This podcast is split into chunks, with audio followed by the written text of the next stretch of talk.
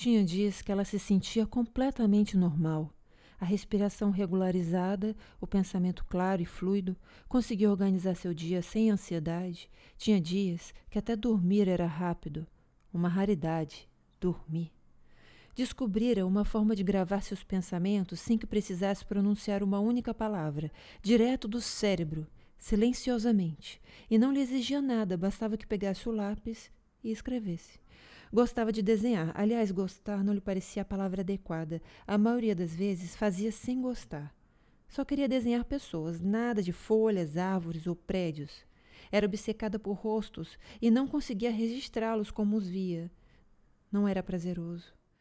Muito pelo contrário, lhe causava uma espécie de angústia, de medo, e depois experimentava prazer ao vê-la exausta no papel. Cansada desse processo, resolveu desenhar quadrinhos e aprender todas as expressões que eram confusas para ela na vida real. Ganhou mais um presente para entender a vida.